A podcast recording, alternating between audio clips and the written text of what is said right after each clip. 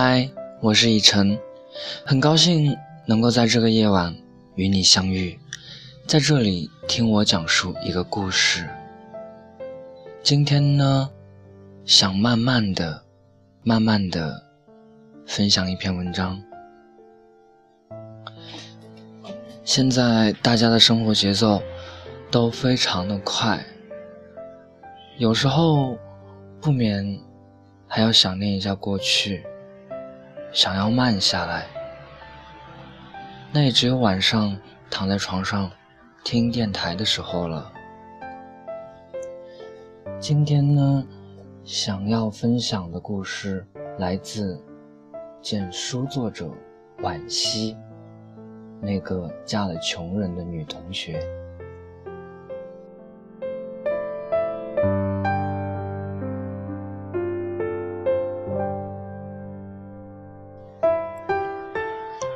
我有个同学名叫杨丽丽，名字普通，长相也普通，但她做过一件不普通的事儿，义无反顾嫁了一穷二白的学长，由穷人家的女儿变成穷人家的妻子，这样的弱弱联合，在大部分姑娘眼里，无疑是个噩梦。杨丽丽家庭条件不好。入学那天，我们就知道，他是独自拖着铺盖行李来报道的，而且晚了两天。班主任甚至打电话去催。宿舍里只剩下角落一个上铺，他手脚利落地跳上去，一边整理一边自我介绍：“你们好，我叫杨丽丽，我在家里帮忙割稻子呢，所以来晚了几天。”他边说边笑，洗得发白的牛仔裤似乎也荡漾着笑意，身上有一种长年累月劳动积累下来的朴实气息。高中那三年，杨丽丽成绩很棒，从没掉下过年级前十。可高考填报志愿时，她却摒弃了众多一流高校，志愿表上填写的都是清一色免费师范院校。原因我们当然都知道，减免学费还有补贴的学校，对正发愁学费、生活费的他来说，是无奈之下的最佳选择。我们为他可惜，他却依旧乐颠颠的，准备了一应生活用品，再次独自出发去上学。这一次，他买了硬座火车票，颠簸两天两夜，横跨了大半个中国。终于去到首都求学。当时杨丽丽在 QQ 空间写了这样一条说说：一箪食，一瓢饮，在陋巷，人不堪其忧，回也不改其乐。乐观、坚强，而且吃得了苦中苦。我们都相信这个姑娘会有一个很美好的明天。大二那年。杨丽丽谈恋爱了，对象是一个同乡的学长李明，两人在聚会上打过照面，又在勤工俭学时偶然相遇，一来二去的，彼此就生出了些情愫。抬头低眸间的水光潋滟里，也就多了几分欲说还休。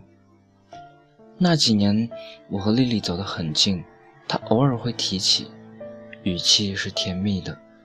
却也掩盖不住一丝惆怅。李明也是典型的寒门学子，办了四年助学贷款，平日里靠勤工俭学维持生计。好在他用功刻苦，年年拿到国家奖学金。然而那时的李明，就像停在窗玻璃上的苍蝇，前途一片光明，可不知路在哪里。被贫寒打磨过的姑娘，其实比谁都更理智、更清醒，也更明白一场婚姻的真正价值。因此，她回避着他的灼灼目光，不说好，也不说不好。直到有一个夜晚，她在做家教时，无意中透过窗子，看到站在路灯下的他，跺着脚，哈着气，嘴巴却念念有词。时不时抬头看看窗子，焦灼的面容里却带着喜色。后来才知道，他每天都在打扫完教学楼后来接她，等待她的间隙里默背着英文单词。一个贫寒的年轻男孩，证明爱情的最好方式，不过就是对她好，为她去努力。他是真的对我好，也足够努力，而我也是真的很欢喜。一个念头忽然从心底破土而出，眼看着寒冬漫漫，春心却猛地萌了芽，开了花。同宿舍的姐妹说：“不要和穷人谈恋爱，最好的年纪应该穿最美的衣裳，吃最好的美食。”喝最烈的美酒，跟了穷人，这些都将变成奢求。女孩子的青春耗不起，等她奋发向上、出人头地，别闹了，那多累。再说，你能保证她一定可以成功吗？杨丽丽用一个淡定的微笑来回应苦口婆心的室友们，回过头来看电脑，李明正好从 QQ 上发过来一段消息。我决定了，签了安哥拉的工作，一年将近三十万年薪，我三两年就可以完成资本的原始积累。我会让你过上好日子，别人有的，我会通过双手挣给你，可能会有点慢，但我不会放弃。那几年过得确实不大好，两人吃过的大餐是校门口的鸡米饭。逛街只敢去地摊或横行的动物园。最折磨人的是寒假遇上春运，凭着两张站票穿越大半个中国，回到家骨头往往散了架。苦吗？真的有点。凡胎肉体的身躯，对吃喝享乐当然会有自然而然的向往，但在心理和生理的较量上，占了上风的往往是前者。因为他记得，他把所有的鸡块都夹进他碗里。他知道，他用一年的奖学金为他买了大衣。他发现，他悄悄订了他的机票，而给自己买了站票。事实的确艰辛，但有这样一个人，把你所有的心思和心愿都挂在心底，为了给你更好的生活。一直向前奔跑着，那么，即使活在尘埃里，内心应该也能开出一朵花来。这也是至高无上的宠爱吧。哪怕到了最后，两个人依旧喝着白粥，咽着咸菜，也是相互依偎着的姿态。杨丽丽说：“我总是相信，爱情能成为我们的前进动力。”爱情从来都不会因为贫穷而卑微，卑微的是被贫穷轻而易举改变了三观，甚至抛弃爱情和梦想的那些人。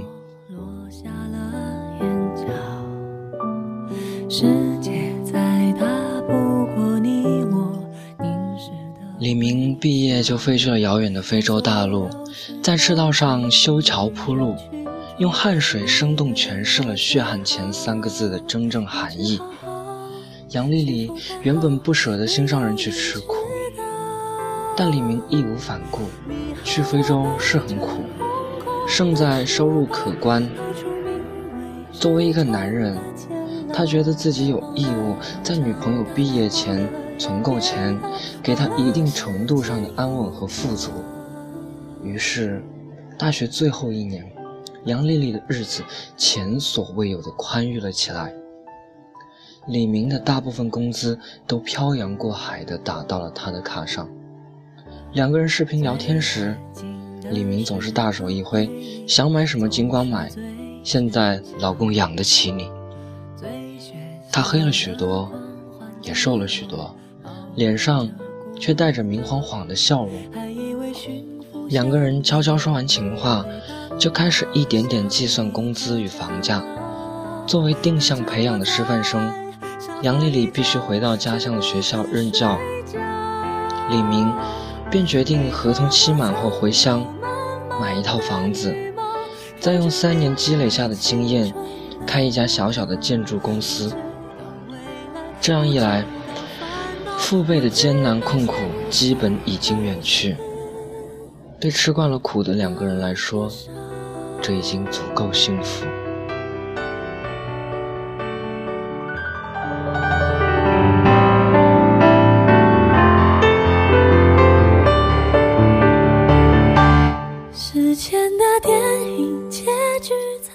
真正爱你的那个男人，也许会让你苦一阵子，但不会苦一辈子；而真正值得爱的那个姑娘。也断不会计较你一时的落魄，她身上散发着的温柔和坚韧，也必定可以成为你最后坚实的后盾力量。今年秋天，李明终于回来了。此时的杨丽丽已经在家乡做了两年中学语文教师。接机那天，他发了一条朋友圈，是三年前的照片，拍于李明毕业那天。是两人在校门口的合影，他还写了一句话：“那年我们很穷，但很快乐。现在我们不穷了，依旧很快乐。世间有一种极致的成就和幸福，是寒冬里的两个人手牵手，一步步走到了春天。当百花齐放，风光旖旎。”陪在我身边的还是你。主导爱情的从来都不是贫富，而是两个人共同变好的决心。这世界的确很现实，但总有一个角落，容得下认真相爱的一对男女，以及相濡以沫的两颗心。好了，今天的故事就到这里。就要和大家说晚安了，晚安是换个世界想你，我们下期再见，我是以晨。